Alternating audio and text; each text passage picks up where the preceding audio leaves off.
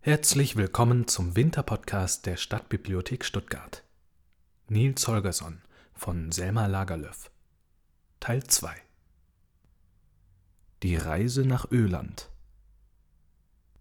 Am nächsten Morgen flogen die wilden Gänse auf eine Schäreninsel hinaus, um zu weiden. Sobald sie sich gehörig satt gefressen hatten, machten sie sich auf den Weg nach Öland. Keine von ihnen war jemals dort gewesen, aber eine reisende graue Gans hatte ihnen Anweisungen auf gute Wegweiser gegeben. Sie sollten nur in gerader südlicher Richtung weiterfliegen, bis sie dem großen Vogelzug begegneten, der an der Küste von Bleking entlangflog. Alle Vögel, die ihre Wohnung an der Nordsee hatten und sich nun auf dem Wege nach Finnland und Russland befanden, flogen den Weg, und sie pflegten sich alle im Vorüberfahren auf Öland niederzulassen, um auszuruhen. Den wilden Gänsen würde es nicht an Wegweisern fehlen. Als die Reisenden über die Schären hinausgekommen waren, lag das Meer so glatt und spiegelklar ausgebreitet da, dass der Junge, der zufällig hinabsah, glaubte, das Wasser sei verschwunden. Es war keine Erde mehr unter ihm, er hatte nichts als Wolken und Himmel um sich. Es schwindelte ihn, und er klammerte sich ängstlicher an den Gänserücken. Es war, als könne er unmöglich dort sitzen bleiben, als müsse er nach der einen oder der anderen Seite herunterfallen. Noch schlimmer wurde es, als sie die großen Vogelzüge trafen. Es kam wirklich eine Schar nach der anderen ganz in derselben Richtung. Sie folgten gleichsam einem abgesteckten Weg. Da waren wilde Enten und graue Gänse, Sammetenten und Lummen, Eisenten, Fischenten und Kriegenten, Haubentaucher und Strandläufer. Als sich nun aber der Junge vornüber beugte und nach der Richtung hinsah, wo das Meer liegen sollte, sah er den ganzen Vogelzug sich im Wasser widerspiegeln. Aber er war so umnebelt, dass er nicht begreifen konnte, wie das zuging. Es schien ihm, als fliege die ganze Vogelschar mit dem Bauch nach oben. Er wunderte sich jedoch nicht so sehr hierüber, denn er wusste selber nicht, was oben und was unten war. Die Vögel waren ermattet und ungeduldig, über das Wasser zu gelangen. Keiner von ihnen schrie oder sagte ein vergnügliches Wort, und das bewirkte, dass alles gleichsam so sonderbar unwirklich war. Wenn wir nun von der Erde weggeflogen sind, sagte er zu sich selbst, wenn wir uns nun auf dem Wege nach dem Himmel hinauf befinden. Er sah nichts als Wolken und Vögel nach allen Seiten, und allmählich fand er es ganz natürlich, dass sie nach dem Himmel hinaufflogen. Er freute sich und beschäftigte sich mit dem Gedanken, was er wohl da oben zu sehen bekommen würde. Der Schwindel war auf einmal wie weggeblasen. Er war so froh bei dem Gedanken, dass er zum Himmel hinauffuhr und der Erde entrann. Im selben Augenblick hörte er ein paar Schüsse knallen und sah ein paar kleine weiße Rauchsäulen aufsteigen. Bewegung und Angst breitete sich unter den Vögeln aus. Jäger, Jäger, Jäger in Booten, riefen sie. Fliegt hoch, fliegt fort von ihnen. Da sah denn der Junge endlich, dass sie noch immer über der Meeresfläche flogen und keineswegs im Himmel waren. Auf dem Wasser lag eine lange Reihe kleiner Boote voll von Jägern, die einen Schuss nach dem andern abfeuerten. Die ersten Vogelscharen hatten sie nicht rechtzeitig bemerkt, sie waren zu niedrig geflogen. Mehrere dunkle Vogelkörper sanken auf das Meer hinab, und für jeden, der fiel, stießen die Überlebenden laute Klagerufe aus.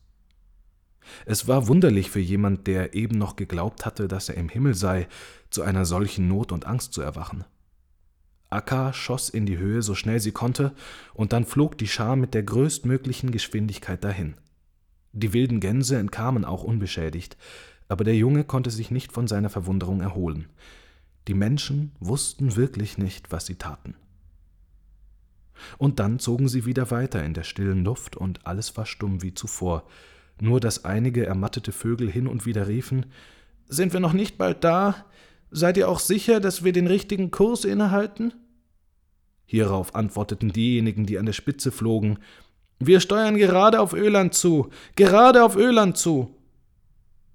Ehe sie noch so weit gekommen waren, dass sie Öland sehen konnten, bekamen sie ganz schwachen, widrigen Wind. Der führte etwas mit sich, das gewaltigen Massen weißen Rauchs glich, ganz so, als wenn irgendwo eine große Feuersbrunst sei. Als die Vögel die ersten weißen Rauchwirbel angetrieben kommen sahen, wurden sie ängstlich und mäßigten ihre Eile.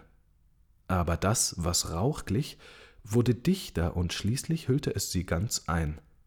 Es war kein Geruch zu spüren, und der Rauch war nicht dunkel und trocken, sondern weiß und feucht. Bald wurde es dem Jungen klar, dass es nichts weiter war als Nebel. Sie wussten alle recht gut, wo die Insel lag, aber sie taten ihr Bestes, um einander irre zu leiten. Seht doch, die Eisenten, ertönte es aus dem Nebel. Die fliegen nach der Nordsee zurück. Nehmt euch in Acht, ihr grauen Gänse, wurde von einer anderen Seite gerufen. Wenn ihr so weiterfliegt, kommt ihr ganz nach Rügen hin. Es herrschte, wie gesagt, keine Gefahr, dass die Vögel, die gewohnt waren, diesen Weg zu ziehen, sich anderwärts hinlocken lassen sollten. Schwer aber war es für die wilden Gänse. Die Spektakelmacher merkten, dass sie des Weges nicht sicher waren und taten alles, was sie konnten, um sie zu verwirren. Fast wäre es den Spaßmachern gelungen, Akka ganz verwirrt zu machen. Soweit der Junge es beurteilen konnte, flogen die wilden Gänse eine lange Zeit im Kreise herum. Nehmt euch in Acht! Seht ihr denn nicht, dass ihr auf und nieder fliegt? rief eine Umme, indem sie vorüberbrauste. Der Junge umfasste unwillkürlich den Hals des Gänserichs fester. Davor war er schon lange bange gewesen. Es ist unmöglich zu sagen, wann sie Öland erreicht haben würden, wenn nicht in weiter Ferne ein dumpfer, dröhnender Schuss ertönt wäre. Da streckte Akka den Hals aus, schlug hart mit den Flügeln und setzte sich in volle Fahrt. Jetzt hatte sie etwas, wonach sie sich richten konnte. Die graue Gans hatte ihr nämlich gesagt, sie solle sich nicht auf der äußersten Südspitze von Öland niederlassen, denn dort stünde eine Kanone, mit der die Menschen auf den Nebel zu schießen pflegten. Jetzt kannte sie die Richtung, und jetzt sollte niemand in der Welt sie mehr irreführen. Auf dem südlichen Teil von Öland liegt ein altes Krongut, das Ottenby heißt. Es ist ein ziemlich großes Gut, das sich quer über die Insel erstreckt von einer Küste zur anderen, und es zeichnet sich dadurch aus, dass es immer der Aufenthaltsort von großen Tierscharen gewesen ist. Es gibt wohl kein Gut im ganzen Lande, das ein besserer Aufenthaltsort für Tiere wäre. An der Ostküste entlang liegt die alte Schäferwiese, die über eine Viertelmeile lang ist, die größte Wiese auf ganz Öland, wo die Tiere grasen und sich so frei tummeln können wie in der Wildnis. Und da ist der berühmte Ottenbier Hain mit den hundertjährigen Eichen, die Schatten gegen die Sonne spenden und Schutz gegen den scharfen Ostwind. Und dann darf man nicht die lange Ottenbier Mauer vergessen, die von einer Küste zur anderen geht und Ottenby von dem übrigen Teil der Insel trennt, so dass die Tiere wissen können, wie weit das alte Königsbesitztum sich erstreckt und sich hüten, anderen Boden zu betreten, wo sie nicht so geschützt sind. Man sollte fast glauben, dass auch die wilden Tiere ein Gefühl davon hätten, dass auf einem alten Krongut sowohl wilde als zahme Tiere Frieden und gute Tage gewärtigen dürfen, und dass sie sich deswegen in so großen Scharen dahin wagen. Nicht nur findet man dort noch Hirsche vom alten Stamm, und nicht nur lieben Hasen und graue Enten und Rebhühner es, dort zu leben, sondern im Frühling und im Herbst ist es auch ein Ruheplatz für viele Tausende von Zugvögeln. Namentlich lassen sich die Zugvögel gern auf dem sumpfigen Oststrand unterhalb der Schäferwiese nieder, um dort zu weiden und zu ruhen. Als die wilden Gänse und Nils Holgersson endlich den Weg nach Öland gefunden hatten, flogen sie wie all die anderen auf den Strand unterhalb der Schäferwiese nieder. Der Nebel lag dicht über der Insel wie vorher über dem Meere, und doch staunte der Junge über alle die Vögel, die er nur auf dem kleinen Stück des Strandes, das er übersehen konnte, entdeckte. Es war ein flaches Sandufer mit Steinen und Wasserlachen und einer Menge angespültem Tang. Hätte der Junge wählen können, wäre es ihm wohl kaum eingefallen, sich dort niederzulassen, aber die Vögel hielten es offenbar für ein wahres Paradies. Enten und graue Gänse gingen dort auf der Wiese und weideten, näher dem Wasser liefen Schnepfen und andere Strandvögel. Die Lummen lagen im Wasser und fischten, aber am meisten Leben und Bewegung herrschte auf den langen Tangbänken draußen im Wasser. Dort standen die Vögel dicht nebeneinander und pickten Würmer auf. Deren gab es hier offenbar eine zahllose Menge, denn es schien nicht, als ertönte jemals Klage über Mangel an Nahrung. Am nächsten Morgen war es noch immer ebenso neblig. Die wilden Gänse gingen auf der Wiese und weideten, aber der Junge war an den Strand hinabgegangen, um Muscheln zu sammeln. Es waren genug davon da, und da ihm einfiel, dass er vielleicht morgen irgendwo hinkommen würde, wo er gar kein Essen bekommen konnte, beschloss er, sich einen kleinen Beutel zu machen, den er mit Muscheln füllen konnte. Am Ufer stand eine ganze Menge welken Röhrichts, das steif und zäh war, und nun machte er sich daran, einen Ranzen daraus zu flechten. Die Arbeit nahm mehrere Stunden in Anspruch, aber er war auch sehr zufrieden damit, als sie beendet war. Um die Mittagszeit kamen alle wilden Gänse zu ihm gelaufen und fragten, ob er nichts von dem weißen Gänserich gesehen habe. Nein, er ist nicht hier bei mir gewesen, sagte der Junge. Er ist noch ganz kürzlich mit uns zusammen gewesen, sagte Akka. Aber jetzt wissen wir nicht, wo er geblieben ist. Der Junge erschrak heftig. Er fragte, ob sich ein Fuchs oder ein Adler habe blicken lassen oder ob irgendein Mensch in der Nähe gewesen sei. Aber niemand hatte etwas Gefährliches bemerkt. Der Gänserich hatte sich nur im Nebel verirrt. Aber für den Jungen war das Unglück gleich groß, auf welche Weise er auch weggekommen sein mochte, und er machte sich sofort auf den Weg, um nach ihm zu suchen. Der Nebel beschützte ihn, so dass er laufen konnte, wohin er wollte, ohne gesehen zu werden, aber er hinderte ihn auch, selbst zu sehen. Er lief in südlicher Richtung an der Küste entlang, ganz hinab bis an den Leuchtturm und die Nebelkanone auf der Südspitze der Insel. Überall war ein Gewimmel von Vögeln, aber kein Gänserich. Er wagte sich ganz hinab bis zum Ottenbier Schloss, und er durchsuchte jede einzelne von den alten hohlen Eichen, fand aber keine Spur von dem Gänserich. Er suchte, bis es anfing dunkel zu werden. Da musste er sich an den östlichen Strand zurückbegeben. Er ging mit schweren Schritten und fühlte sich sehr bedrückt. Er begriff nicht, was aus ihm werden sollte, wenn er den Gänserich nicht fand. Niemand in der Welt konnte er schlechter entbehren als ihn. Als er über die Schäferwiese wanderte, was war wohl das große Weiße, was ihm da entgegenkam? Niemand anderes als der Gänserich. Er war ganz unbeschädigt und sehr froh, sich zu den anderen zurückgefunden zu haben. Der Nebel habe ihn so wirr im Kopf gemacht, sagte er, dass er den ganzen Tag auf der großen Wiese rundherum gegangen sei. Der Junge schlang in seiner Freude beide Arme um den Hals des Gänserichs und bat ihn so herzlich Acht zu geben und sich nicht von den anderen zu entfernen. Er versprach denn auch ganz fest, dass er das nie wieder tun wolle. Nein, nie wieder. Aber am nächsten Morgen, als der Junge an den Strand hinabging, um Muscheln zu suchen, kamen die Gänse gelaufen und fragten, ob er den Gänserich nicht gesehen habe. Nein, er habe ihn nicht gesehen. Ja, jetzt sei der Gänserich wieder weg. Er habe sich wohl wieder im Nebel verlaufen, wie am Tage vorher. Der Junge lief in großer Angst davon und begann zu suchen. Er fand eine Stelle, wo die Ottenbier Mauer eingestürzt war, so dass er hinüberklettern konnte. Dann ging er unten an den Strand hinab, der sich allmählich erweiterte und so groß wurde, dass da Platz für Felder und Wiesen und Bauernhöfe war. Auch auf das flache Hochland oben auf der Insel ging er, wo keine anderen Gebäude waren als Windmühlen und wo der Graswuchs so dünne war, dass der weiße Kalkfelsen hindurchschien. Aber den Gänserich fand er nicht, und als es anfing dunkel zu werden, so dass er ohne Ergebnis an den Strand zurückkehren musste, war er fest überzeugt, dass sein Reisekamerad verschwunden sei. Er war so mutlos, dass er nicht wusste, wozu er greifen solle.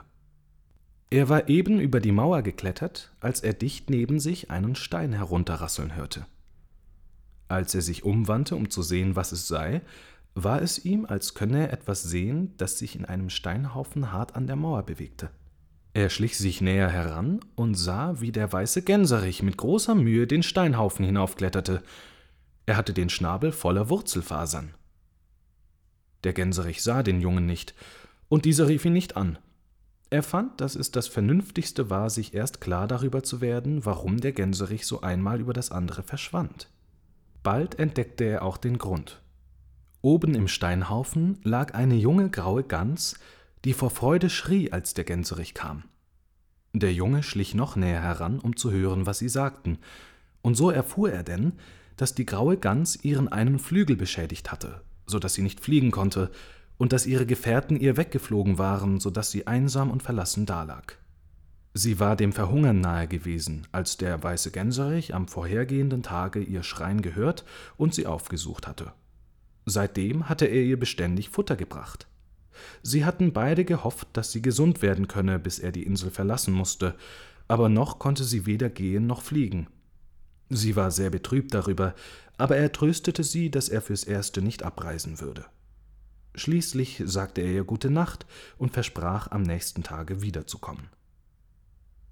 Der Junge ließ den Gänserich gehen, aber kaum war er fort, als er auf den Steinhaufen hinaufschlich. Er war erzürnt darüber, dass der Gänserich ihn hinters Licht geführt hatte, und nun wollte er die graue Gans wissen lassen, dass der Gänserich ihm gehörte. Er sollte ihn nach Lappland hinauftragen, und es sei keine Rede davon, dass er um ihretwillen zurückbleiben könne. Aber als er die junge Gans näher ansah, verstand er, warum der Gänserich ihr zwei Tage Futter gebracht hatte und warum er nicht hatte erzählen wollen, dass er ihr behilflich war. Sie hatte das feinste kleine Köpfchen, das man sich denken konnte. Das Federkleid war wie die weichste Seide und die Augen waren sanft und flehend. Als sie den Jungen erblickte, wollte sie davonlaufen, aber der linke Flügel war aus dem Gelenk und schleppte an der Erde hin, so dass er sie in allen ihren Bewegungen hinderte. Du brauchst nicht bange vor mir zu sein, sagte der Junge und sah gar nicht so böse aus, wie es seine Absicht gewesen war. Ich bin Däumling, der Reisekamerad des Gänserichs Martin. Und dann blieb er stehen und wusste nicht, was er weiter sagen sollte. Es kann zuweilen in dem Ausdruck von Tieren etwas sein, das einen zu der Frage veranlasst, was für Wesen sind sie eigentlich? Man hat ein Gefühl, dass sie verwandelte Menschen sein könnten. So etwas war da an der kleinen grauen Gans. Sobald Däumling sagte, wer er sei, verneigte sie sich mit dem Halse auf das Niedlichste und sagte mit einer so schönen Stimme, dass der Junge unmöglich glauben konnte, dass es eine Gans war Ich freue mich sehr, dass du hergekommen bist, um mir zu helfen. Der weiße Gänserich hat mir erzählt, dass niemand in der Welt so klug und gut ist wie du. Sie sagte das mit einer solchen Anmut und Würde, dass der Junge ganz verlegen wurde. Das kann nie und nimmer eine richtige Gans sein, dachte er. Das ist sicher eine verzauberte Prinzessin. Er bekam große Lust, ihr zu helfen und schob die eine Hand unter die Federn und befühlte den Flügelknochen. Der war nicht gebrochen, aber er musste aus dem Gelenk geraten sein, denn sein Finger geriet in eine leere Gelenkhöhle. Gib jetzt acht, sagte er, umfasste den Knochen fest und presste ihn da hinein, wo er sitzen sollte. Er machte das außerordentlich schnell und geschickt, wenn man bedenkt, dass es das erste Mal war, dass er sich damit abgab, Doktor zu sein. Aber es musste sehr wehgetan haben, denn die arme kleine Gans stieß einen einzigen wilden Schrei aus und sank zwischen den Steinen nieder, ohne ein Lebenszeichen von sich zu geben. Der Junge erschrak sehr. Er hatte ihr helfen wollen, und nun war sie tot. Er eilte schleunigst von dem Steinhaufen herunter und machte sich so schnell er konnte aus dem Staube. Er hatte das Gefühl, als habe er einen Menschen getötet. Am nächsten Morgen hatte sich der Nebel verzogen und Akka sagte, dass sie jetzt ihre Reise fortsetzen wollten. Alle die anderen waren gleich bereit, nur der weiße Gänserich erhob Einwendungen. Der Junge verstand sehr wohl, dass er seine Freundin, die graue Gans, nicht verlassen wollte, aber Akka wollte nicht auf ihn hören, und die Schar begab sich von dannen. Der Junge sprang auf den Rücken des Gänserichs, und dieser folgte der Schar, wenn auch langsam und unwillig. Der Junge hingegen war froh, von der Insel fortzukommen. Er hatte Gewissensbisse wegen der grauen Gans und hatte nicht gewagt, dem Gänserich zu erzählen, wie es zugegangen war, als er sie hatte kurieren wollen. Es war am besten, dass der Gänserich Martin nie etwas davon erfuhr, dachte er. Und trotzdem wunderte er sich, dass der Gänserich es übers Herz bringen konnte, von ihr fortzureisen. Aber plötzlich machte er kehrt. Er konnte seine kleine Freundin nicht vergessen. Mit der Reise nach Lappland musste es gehen, wie es wollte, er aber konnte nicht von dannen fliegen, wenn er wusste, dass sie krank und verlassen dalag und verhungern musste. Mit ein paar Flügelschlägen war er bei dem Steinhaufen. Aber da lag keine graue Gans zwischen den Steinen. Daunenfein, Daunenfein, wo bist du? schrie der Gänserich. Der Fuchs hat sie wohl gefunden und aufgefressen, dachte der Junge. In demselben Augenblick aber hörte er eine weiche Stimme antworten Ich bin hier, Martin, ich bin hier, ich war nur hinunter, um ein Morgenbad zu nehmen. Und aus dem Wasser heraus kam die schöne kleine Gans, frisch und gesund, und erzählte, wie Däumling ihren Flügel wieder eingerenkt habe und dass sie nun ganz gesund sei und bereit, die Reise mit anzutreten. Die Wassertropfen lagen gleich Perlen auf ihren seidenweichen Federn, und der Däumling dachte abermals, dass sie doch sicher eine richtige Prinzessin sei. Die kleine Karlsinsel die wilden Gänse hatten auf der Nordspitze von Öland übernachtet und waren nun auf dem Wege nach dem Festland. Über den Sund von Kalmar blies ein ziemlich starker Ostwind, so dass sie nach Norden zugetrieben waren. Trotzdem arbeiteten sie sich mit guter Geschwindigkeit nach dem Land hinüber. Als sie sich aber den ersten Schären näherten, hörten sie ein mächtiges Dröhnen, als wenn eine Menge flügelstarker Vögel dahergebraust käme, und das Wasser unter ihnen wurde auf einmal ganz schwarz. Akka hemmte ihren Flügelschlag so plötzlich, dass sie fast in der Luft still stehen blieb. Dann schwebte sie nieder, um auf die Meeresfläche hinabzukommen. Aber ehe die Gänse noch das Wasser erreicht hatten, holte der Weststurm sie ein. Schon jagte er Staubwolken, Salzschaum und kleine Vögel vor sich her. Jetzt riss er auch die wilden Gänse mit fort, kehrte sie um und um und trieb sie nach dem Meer hinaus. Es wurde ein unheimlicher Sturm. Wieder und wieder versuchten die wilden Gänse umzukehren, aber sie hatten keine Kraft dazu, sie wurden nach der Ostsee hinausgetrieben. Der Sturm hatte sie schon über Öland hingejagt, und nun lag das große leere Meer vor ihnen. Da war nichts weiteres zu tun, als vor dem Wind zu lenzen, so gut sie konnten. Als Akka merkte, dass sie nicht imstande waren, umzukehren, hielt sie es für notwendig, sich vor dem Sturm über die ganze Ostsee treiben zu lassen. Sie schwebte deswegen auf das Wasser hinab. Der Seegang war schon sehr heftig und er nahm mit jedem Augenblick zu. Dunkelgrün mit siedendem Schaum auf dem Kamm kamen die Wellen dahergerollt. Eine erhob sich noch höher als die andere. Es war, als wetteiferten sie, wer am höchsten komme, wer am wildesten schäumen konnte. Als Akka merkte, dass sie nicht imstande waren, umzukehren, hielt sie es für notwendig, sich von dem Sturm über die ganze Ostsee treiben zu lassen. Sie schwebte deswegen auf das Wasser hinab.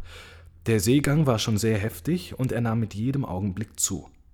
Dunkelgrün, mit siedendem Schaum auf dem Kamm, kamen die Wellen herangerollt. Eine erhob sich noch höher als die andere. Es war, als wetteiferten sie, wer am höchsten komme, wer am wildesten schäumen konnte.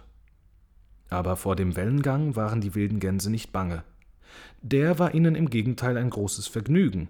Sie strengten sich nicht mit Schwimmen an, sondern ließen sich auf den Wellenrücken hinauf und in das Wellental hinabspülen und belustigten sich dabei so gut wie Kinder in einer Schaukel. Ihre einzige Furcht war, dass die Schar zersplittert werden könnte. Die armen Landvögel, die oben im Sturm vorbeitrieben, riefen neidisch Ja, ihr könnt wohl lachen, ihr könnt ja schwimmen. Aber deswegen waren die wilden Gänse wahrlich nicht aller Gefahr überhoben. Erstens machte dieses Schaukeln sie so unwiderstehlich schläfrig. Jeden Augenblick überkam sie das Verlangen, den Kopf nach hinten zu legen und den Schnabel unter den Flügel zu stecken und zu schlafen. Es ist aber nicht so gefährlich, als unter solchen Umständen einzuschlafen. Und Akka rief unaufhörlich Schlaft nicht ein, ihr wilden Gänse, wer einschläft, wird von der Schar getrennt, wer von der Schar getrennt wird, ist verloren. Trotz allen Bemühens zu widerstehen, schlief eine nach der anderen ein, und selbst Mutter Akka war nicht weit davon entfernt zu entschlummern, als sie plötzlich einen dunklen, runden Gegenstand sich aus dem Wasser emporheben sah. Seehunde! Seehunde! rief Mutter Akka mit starker und gellender Stimme und schwang sich mit klatschendem Flügelschlag in die Luft empor. Es war die höchste Zeit. Ehe die letzte wilde Gans dem Wasser entflohen war, hatten die Seehunde sich so weit genähert, dass sie nach ihren Füßen schnappten. Dann waren die wilden Gänse wieder oben im Sturm, der sie vor sich her auf das Meer hinaustrieb. Er gönnte weder sich noch ihnen Ruhe, und kein Land sahen sie, nur Meer. Den ganzen Tag währte der Sturm, und schließlich befiel Akka ein Zweifel, ob sie und ihre Schar wohl lebendig davonkommen würden. Sie waren todmüde, und nirgends erblickten sie einen Fleck, wo sie ruhen konnten.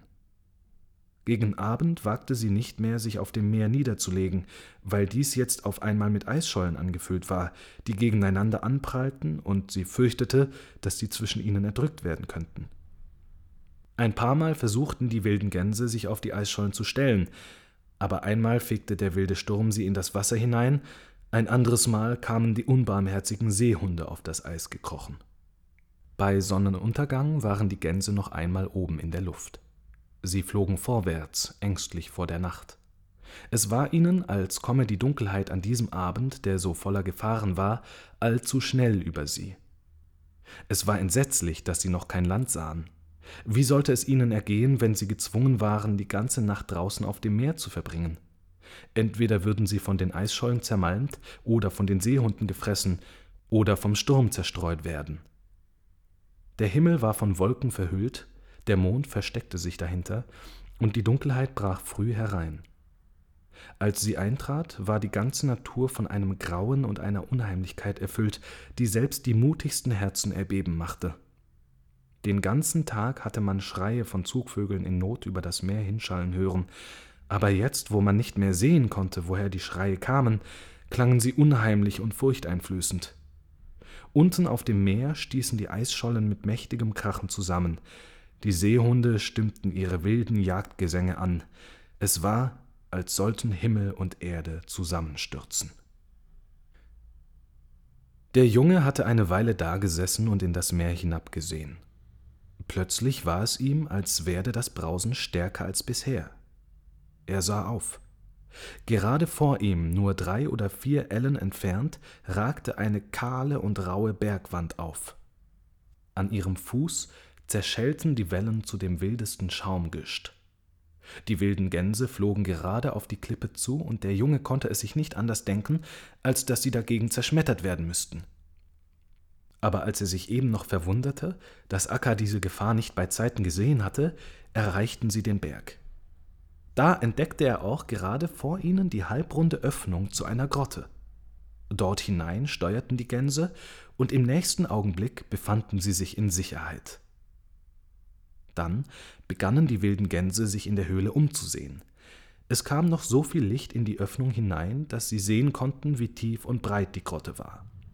Sie freuten sich, ein so prächtiges Nachtquartier gefunden zu haben, als eine von ihnen plötzlich ein paar schimmernde grüne Punkte entdeckte, die ihnen aus einem dunklen Winkel entgegenleuchteten. Das sind Augen, rief Akka. Hier drinnen sind große Tiere. Sie stürzten auf den Ausgang zu, aber Däumling, der in der Dunkelheit besser sah als die wilden Gänse, rief ihnen zu Das ist kein Grund, bange zu sein. Es sind nur einige Schafe, die dort an der Wand der Grotte entlang liegen.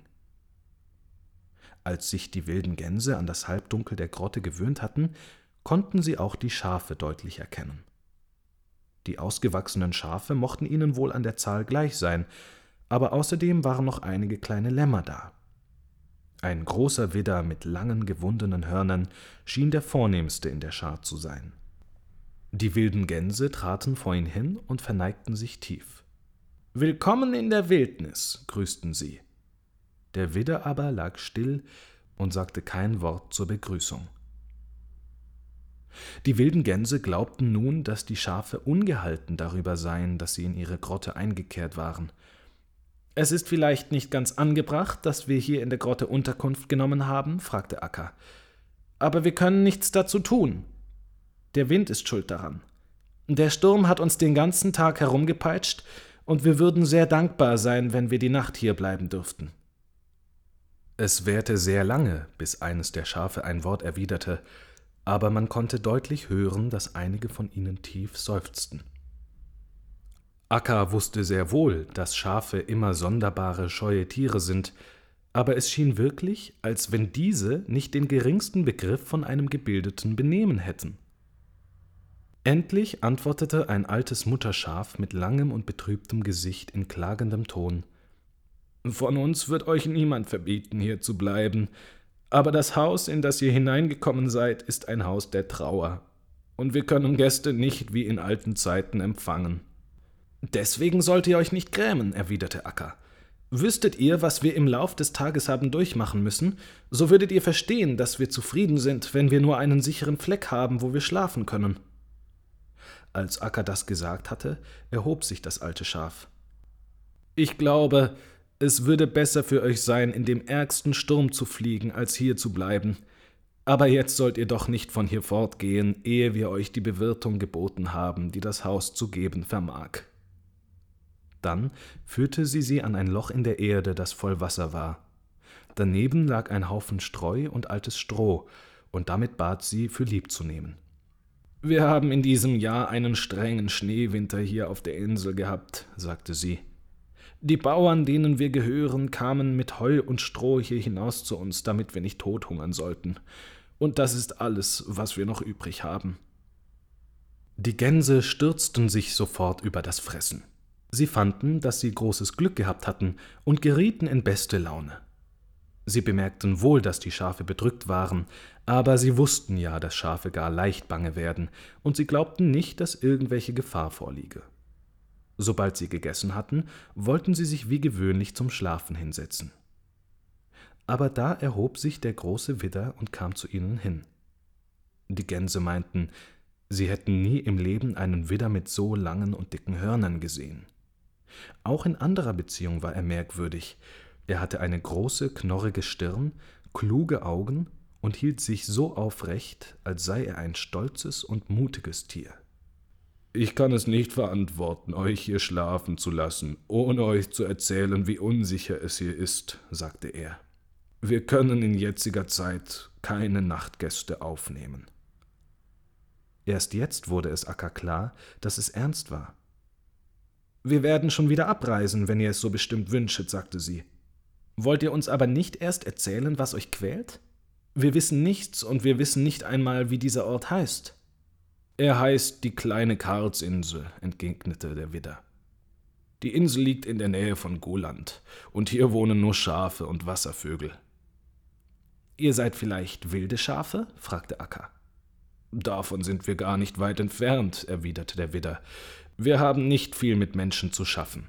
Es ist eine alte Übereinkunft zwischen uns und den Bauern auf einem Gehöft drüben auf Guland, dass sie uns mit Futter versorgen sollen, wenn ein Schneewinter eintrifft, und dafür haben sie die Erlaubnis, diejenigen von uns zu nehmen, die überzählig sind.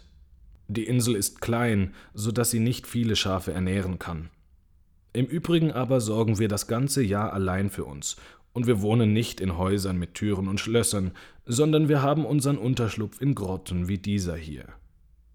Bleibt ihr auch im Winter hier draußen? fragte Akka erstaunt. Freilich tun wir das, antwortete der Widder. Wir haben das ganze Jahr hindurch gute Weide hier oben auf dem Berge. Ich sollte meinen, ihr habt es besser als andere Schafe, sagte Akka. Aber was für ein Unglück ist denn nur über euch gekommen? In diesem Winter herrschte eine schreckliche Kälte. Das Meer fror zu, und da kamen drei Füchse hierher über das Eis gewandert, und die sind seitdem hier geblieben. Sonst gibt es auf der ganzen Insel kein lebensgefährliches Tier. Ach, macht sich denn der Fuchs auch an so jemanden wie euch heran? Nein, nicht am Tage, da kann ich mich und die meinen schon verteidigen, sagte der Widder und schüttelte die Hörner. Aber sie schleichen sich des Nachts, wenn wir drinnen in der Grotte schlafen, an uns heran. Wir tun, was wir können, um uns wach zu halten, aber hin und wieder muss man ja schlafen, und dann überfallen sie uns. Sie haben schon die sämtlichen Schafe in den anderen Grotten getötet, und da waren Herden, die ebenso groß waren wie die meine. Akka ging sehr mit sich zu Rat. Es war nicht erfreulich, wieder in den Sturm hinaus zu müssen, aber es war auch nicht gut, in einem Haus zu bleiben, wo solche Gäste zu erwarten waren. Als sie eine Weile über die Sache nachgedacht hatte, wandte sie sich an Däumling. Ob du, der du uns schon so oft geholfen hast, uns nicht auch jetzt helfen willst? fragte sie. Ja, das wollte der Junge gern. Es tut mir ja sehr leid für dich, dass du da nicht schlafen kannst, sagte die wilde Gans. Glaubst du aber nicht, dass du dich wach halten könntest, bis der Fuchs kommt, um uns dann zu wecken, so dass wir fortfliegen können? Der Knabe war ja nicht sonderlich erfreut über diesen Vorschlag, aber alles war noch besser, als wieder in den Sturm hinaus zu müssen, so versprach er denn, sich wach zu halten.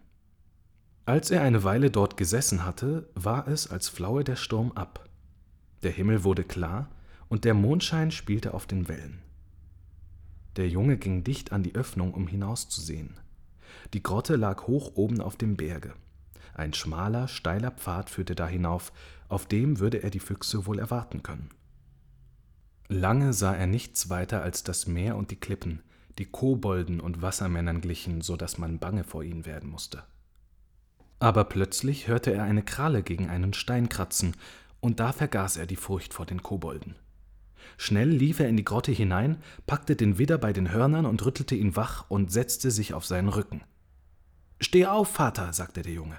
Dann wollen wir versuchen, ob wir den Füchsen nicht einen kleinen Schrecken einjagen können. Er hatte sich Mühe gegeben, so still wie möglich zu sein, aber die Füchse mussten doch etwas gehört haben. Als sie an den Eingang der Grotte kamen, blieben sie stehen und besannen sich. Da hat sich ganz gewiss einer von ihnen da drinnen gerührt, sagte der eine. Ob sie wach sein sollten? Ach, geh du nur hinein, sagte der andere. Sie können uns ja doch nichts tun. Als sie weiter in die Grotte hineingekommen waren, blieben sie stehen und schnüffelten. Wen sollen wir heute Abend nehmen? flüsterte der Fuchs, der voranging. Heute Abend wollen wir den großen Widder nehmen, sagte der Hinterste. Dann haben wir leichtes Spiel mit den anderen. Der Junge saß auf dem Rücken des alten Widders und sah sie heranschleichen. Stoß jetzt nur zu, geradeaus, flüsterte der Junge. Der Widder stieß zu, und der vorderste von den Füchsen bekam einen Stoß, dass er einen Purzelbaum hinten überschlug und auf den Ausgang zurollte. Stoß jetzt nach links zu, sagte der Junge und drehte den Kopf des Widders in der Richtung herum. Der Widder stieß aus Leibeskräften und traf den zweiten Fuchs in die Seite. Der rollte mehrmals rundherum, ehe er wieder auf die Beine kam und entfliehen konnte. Der Junge wünschte nur, dass auch der dritte Fuchs einen Stoß bekommen hätte, aber der hatte sich schon aus dem Staube gemacht. Jetzt, denke ich, haben Sie genug für über Nacht bekommen, sagte der Junge. Das denke ich auch, sagte der große Widder. Leg dich jetzt auf meinen Rücken und krieche in die Wolle hinein. Du hast es wohl verdient, gut und warm zu liegen, nach all dem Sturm, in dem du da draußen warst. Am nächsten Tage ging der alte Widder mit dem Jungen auf dem Rücken umher und zeigte ihm die Insel. Sie bestand aus einem einzigen mächtigen Klippenblock. Sie war wie ein schwarzes Haus mit lotrechten Wänden und flachem Dach, der Widder ging erst auf das flache Dach hinauf und zeigte dem Jungen die guten Grasweiden dort, und der Junge musste einräumen, dass die Insel wie für Schafe geschaffen war. Dort oben wuchs nicht viel weiter als Schafschwingel und solche kleine trockenen, würzigen Kräuter, wie sie die Schafe lieben. Das ist doch ein herrliches Land hier, sagte der Junge. Ihr wohnt wirklich hübsch, ihr Schafe. Ja, schön ist es hier, sagte der alte Widder. Es war, als hätte er noch mehr sagen wollen, aber er seufzte nur. Dann fügte er hinzu Wenn du hier aber alleine gehst, musst du dich vor all den Spalten in Acht nehmen, die durch den Berg gehen. Die Warnung kam gerade zur rechten Zeit, denn da waren an mehreren Stellen tiefe und breite Spalte. Der größte davon hieß das Höllenloch. Es war viele Klafter tief und fast einen Klafter breit. Fällt man da hinab, so ist es gleich mit einem aus, sagte der Widder. Dem Jungen wollte es scheinen, als bezwecke er etwas mit den Worten. Jetzt klomm der Widder wieder die Felsenhöhe hinan. Als er aber ganz hinaufgekommen war, blieb er stehen und sagte Wenn jemand, der klug und tapfer ist, all das Elend sehen könnte, das hier herrscht, würde er sicher keine Ruhe finden, bis die Füchse ihre verdiente Strafe erhalten hätten. Die Füchse müssen wohl auch leben, sagte der Junge. Ja, erwiderte der Widder, alle, die nicht mehr Tiere töten, als sie zu ihrem Unterhalt gebrauchen, dürften am Leben bleiben. Aber solche Missetäter. Dann sprachen sie nicht mehr über die Sache, und der Junge lief hin und setzte sich zu den wilden Gänsen, die dort weideten. Nach einer Weile nahm der weiße Gänserich den Jungen auf den Rücken und ging über die Ebene auf das Höllenloch zu. Er ging, als herrsche Friede und keine Gefahr, bis hier einen Grashalm ab und dort einen andern, und sah weder nach rechts noch nach links. Der Junge lag bequem auf seinem Rücken und sah in den blauen Himmel hinauf. Da der Junge und der Gänserich so unbekümmert waren, merkten sie gar nicht, dass die drei Füchse aus dem Felsenspalt hervorgekommen waren. Und die Füchse, die wussten, dass es fast unmöglich war, einer Gans auf offenem Felde zu Leibe zu kommen, dachten im Anfang gar nicht daran, hinter dem Gänserich dreinzujagen. Da sie aber nichts weiter zu tun hatten, versteckten sie sich doch schließlich bald in den einen, bald in den anderen Felsenspalt, um dem Gänserich aufzulauern, der sie offenbar gar nicht bemerkt hatte. Als der Gänserich ziemlich nahe an den Spalt herangekommen war, in dem sie saßen, machte er einen Versuch, sich in die Luft emporzuschwingen. Er schlug mit den Flügeln, aber er konnte nicht in die Höhe gelangen. Nun konnten die Füchse sehen, dass er nicht imstande war zu fliegen, und deswegen schlichen sie jetzt mit noch größerem Eifer an ihn heran. Sie hielten sich nicht länger in den Felsspalten versteckt, sondern kamen auf die offene Hochebene hinaus. Sie verbargen sich, so gut sie konnten, hinter Erderhöhungen und Steinen und kamen dem Gänserich immer näher, ohne dass der jedoch zu bemerken schien, dass jemand hinter ihm drein war. Schließlich waren die Füchse so nahe gekommen, dass sie den Sprung wagen konnten. Sie warfen sich alle auf einmal mit einem mächtigen Satz über den Gänserich. Im letzten Augenblick musste der jedoch bemerkt haben, dass da irgendetwas vor sich ging, denn er sprang zur Seite, so dass die Füchse ihren Sprung verfehlten. Dem Gänserich half das nun freilich nicht viel, denn er hatte ja nur einen kleinen Vorsprung vor ihnen und außerdem hinkte er ja auch. Der Ärmste stürzte davon so gut er konnte. Und die Gänse können ja schrecklich schnell laufen, so dass es sogar einem Fuchs schwer werden kann, sie einzuholen. Der Junge ritt rücklings auf dem Gänserücken und schrie den Füchsen zu Ihr habt euch viel zu dick am Hammelfleisch gefressen, ihr könnt nicht einmal eine Gans mehr einholen. Er neckte sie, so dass sie ganz rasend vor Wut wurden und an nichts weiter dachten, als ihm nachzustürzen. Der weiße Gänserich lief gerade auf die große Schlucht zu. Als er dahin gelangt war, machte er einen Schlag mit den Flügeln, so dass er auf die andere Seite hinübergelangte. Da waren ihm die Füchse dicht auf den Fersen. Im selben Augenblick hörten sie hinter sich ein wildes Geheul, ein heftiges Kratzen von Krallen und einige schwere, aufklatschende Laute. Von den Füchsen aber sahen sie nichts. Am nächsten Morgen fand der Leuchtturmwärter auf der großen Karlsinsel ein Stück Baumrinde, das unter die Tür geschoben und worauf mit schiefen, unbeholfenen Buchstaben gekratzt war Die Füchse auf der kleinen Karlsinsel sind in das Teufelsloch gefallen. Sieh dich nach ihnen um. Und das tat der Leuchtturmwärter, und nun wussten alle auf der Insel, dass die Gefahr der Füchse auf immer gebannt war.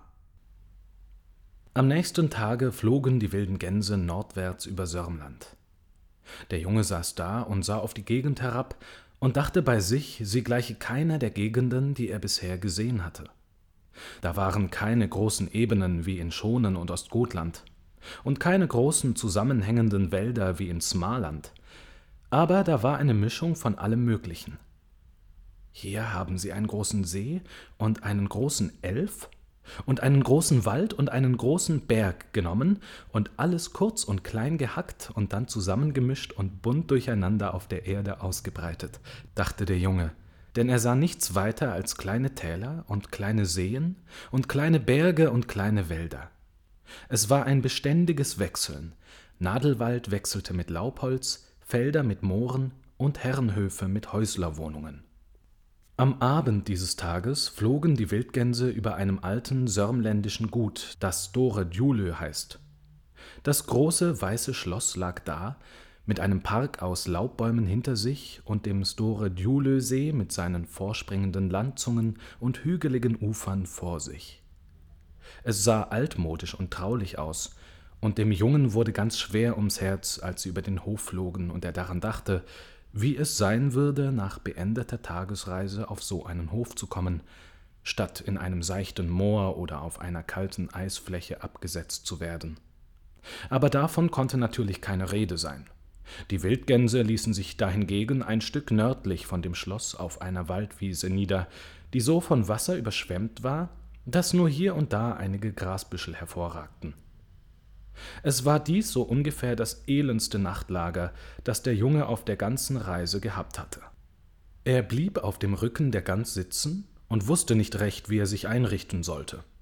Dann begann er von einem Grasbüschel auf den anderen zu hüpfen, in langen Sprüngen, bis er festen Grund unter den Füßen hatte, und dann lief er schnell nach der Seite, wo das alte Schloss lag. Nun traf es sich so, dass in einem Hause, das zu Store Djulö gehörte, gerade an diesem Abend einige Menschen um den Feuerherd beisammen saßen und plauderten. Sie hatten über die Predigt gesprochen und über die Frühjahrsbestellung und das Wetter, und als der Unterhaltungsstoff auszugehen drohte, baten sie eine alte Frau, ihnen Gespenstergeschichten zu erzählen. Und so erzählte denn die Alte, dass einstmal ein Schloss nördlich von Sturdulö auf einem Hügel gelegen haben solle, wo jetzt nichts weiter war als Wald, und zu dem Schloss gehörte ein wunderschöner Garten. Da geschah es einmal, dass einer, der Herr Karl hieß und der zu jenen Zeiten über ganz Sörmland regierte, nach dem Schloss kam. Und als er gegessen und getrunken hatte, ging er in den Garten hinaus und stand lange da und sah über den Store Djulö-See mit seinen schönen Ufern hin. Wie er so dastand und sich über das freute, was er sah, und bei sich dachte, ein schöneres Land als Sörmland gäbe es doch nicht auf der Welt, hörte er jemanden hinter sich tief seufzen. Da wandte er sich um und sah einen alten Tagelöhner, der über seinen Spaten gebeugt stand. Bist du es, der so tief seufzt? fragte Herr Karl. Was hast du nur zu seufzen? Ich soll wohl seufzen, dass ich hier Tag aus, Tag ein arbeiten muss, antwortete der Tagelöhner. Aber Herr Karl hatte einen heftigen Sinn und konnte es nicht leiden, wenn Leute klagten. Hast du keinen weiteren Grund zur Klage? rief er. Ich sage dir, ich würde zufrieden sein, wenn ich mein Leben lange in Sörmlands Erde graben könnte. Möge es euer Gnaden gehen, wie ihr wünschet, entgegnete der Tagelöhner. Später aber sagte man, Herr Karl habe, als er tot war, wegen dieser Worte keine Ruhe in seinem Grabe gefunden, sondern er sei jede Nacht nach Store Djulö gekommen und habe in seinem Garten gegraben.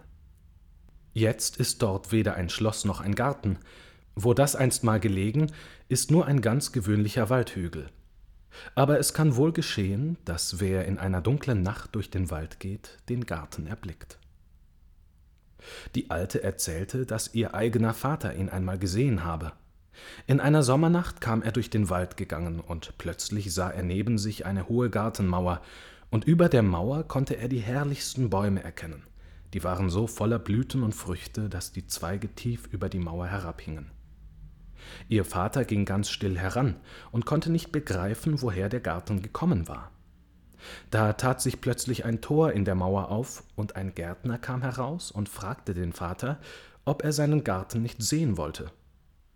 Der Mann hatte einen Spaten in der Hand, und er trug eine große Schürze, so wie andere Gärtner, und der Vater wollte gerade mit ihm gehen, als er einen Blick auf sein Gesicht warf. Im selben Augenblick erkannte der Vater die spitze Stirnlocke und den Spitzbart. Es war leibhaftig Herr Karl, so wie ihr Vater ihn auf den Bildern abgebildet gesehen hatte, die in all den Schlössern hingen. Hier wurde die Geschichte unterbrochen.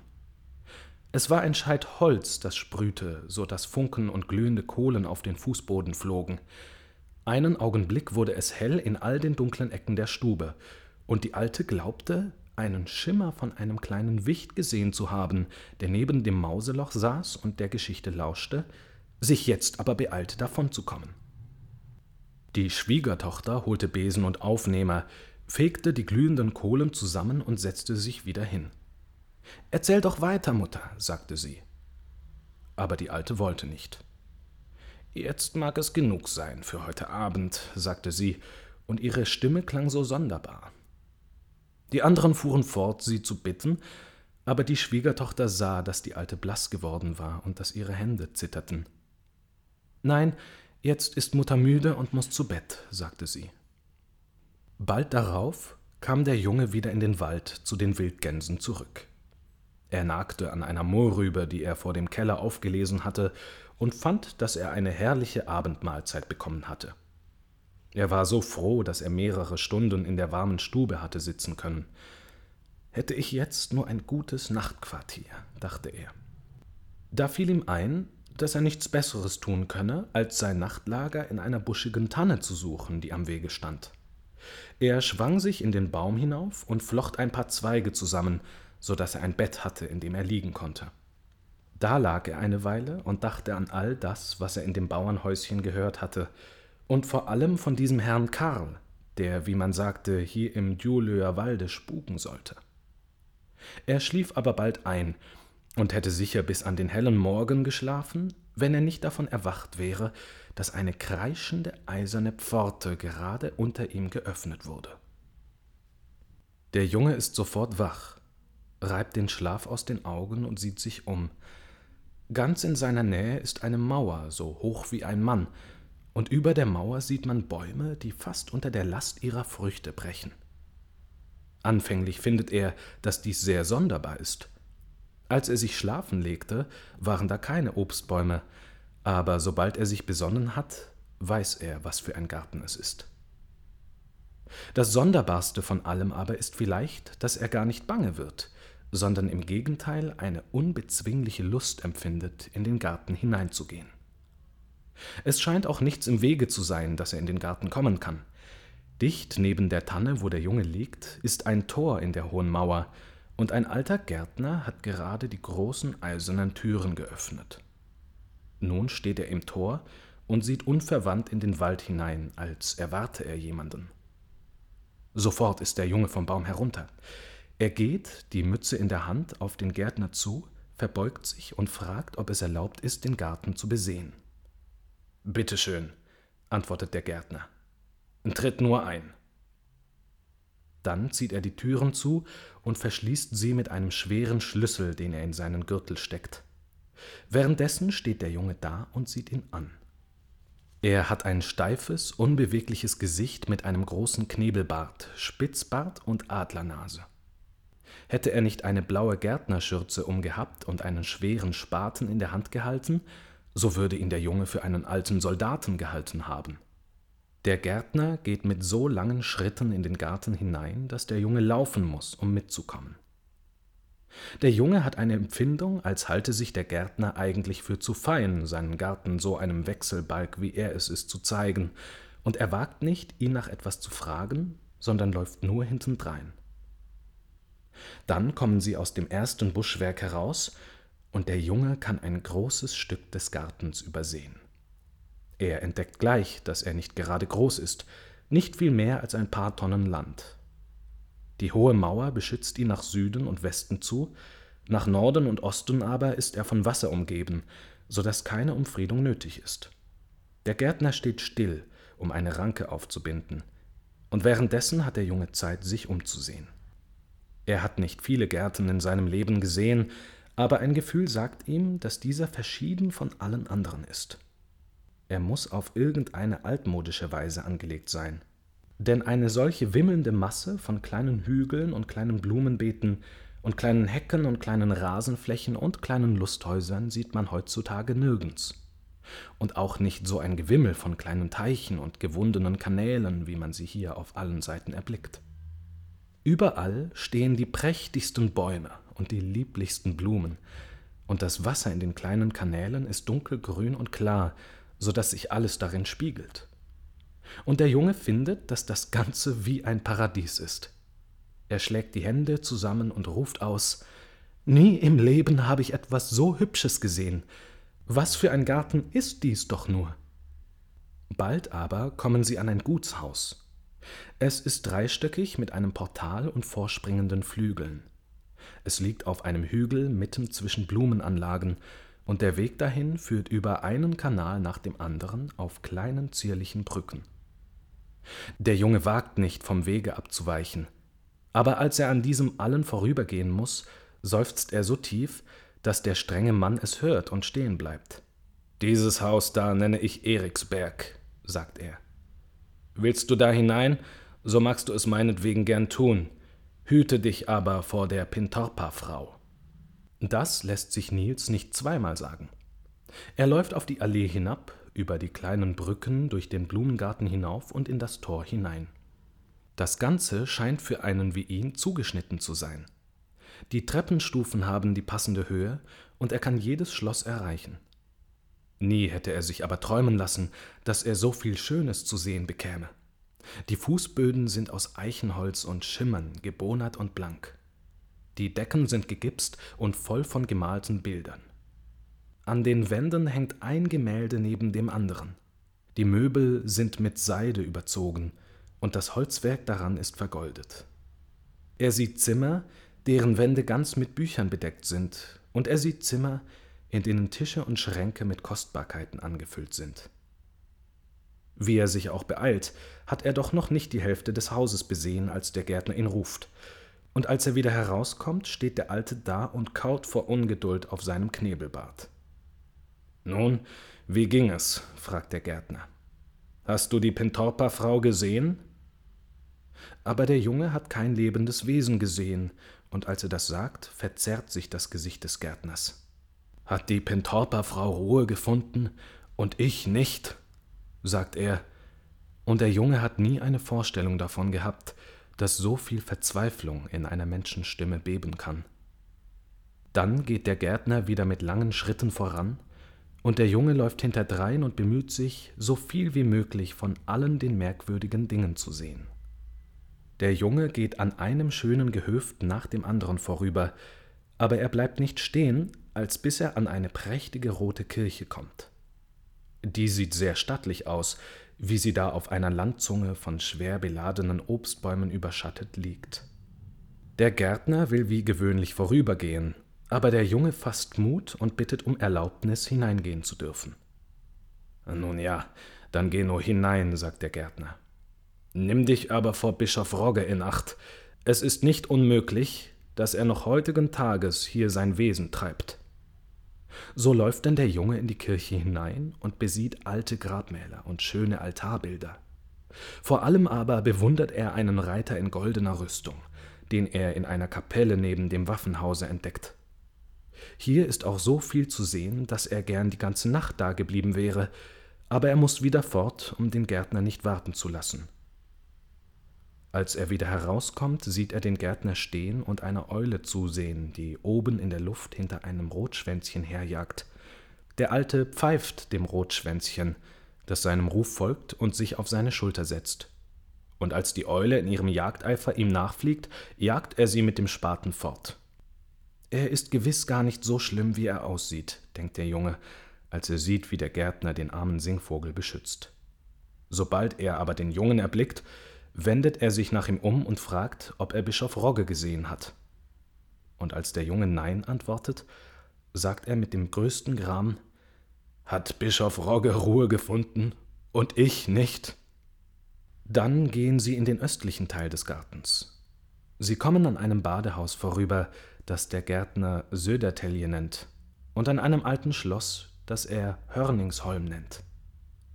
Hier ist übrigens nicht so viel zu sehen. Es wimmelt hier von Felsen und Klippen, die immer öder und kahler werden, je weiter hinaus sie liegen.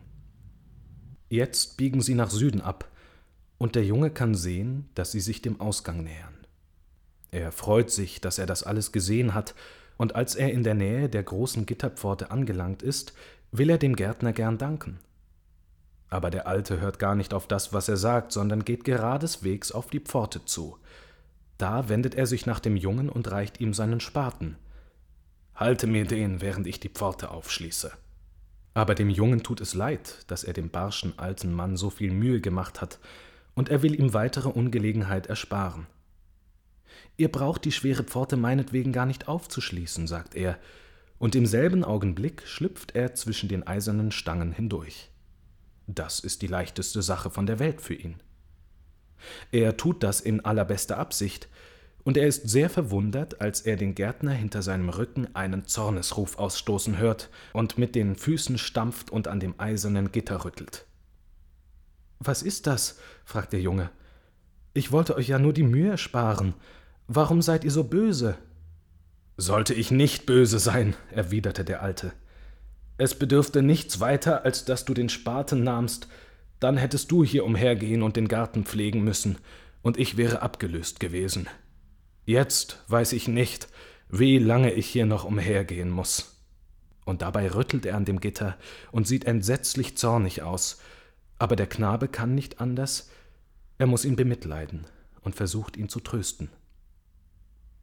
Ihr müsst nicht so betrübt darüber sein, Herr Karl von Södermannland, sagte er, denn niemand würde euren Garten so gut pflegen, wie ihr es tut.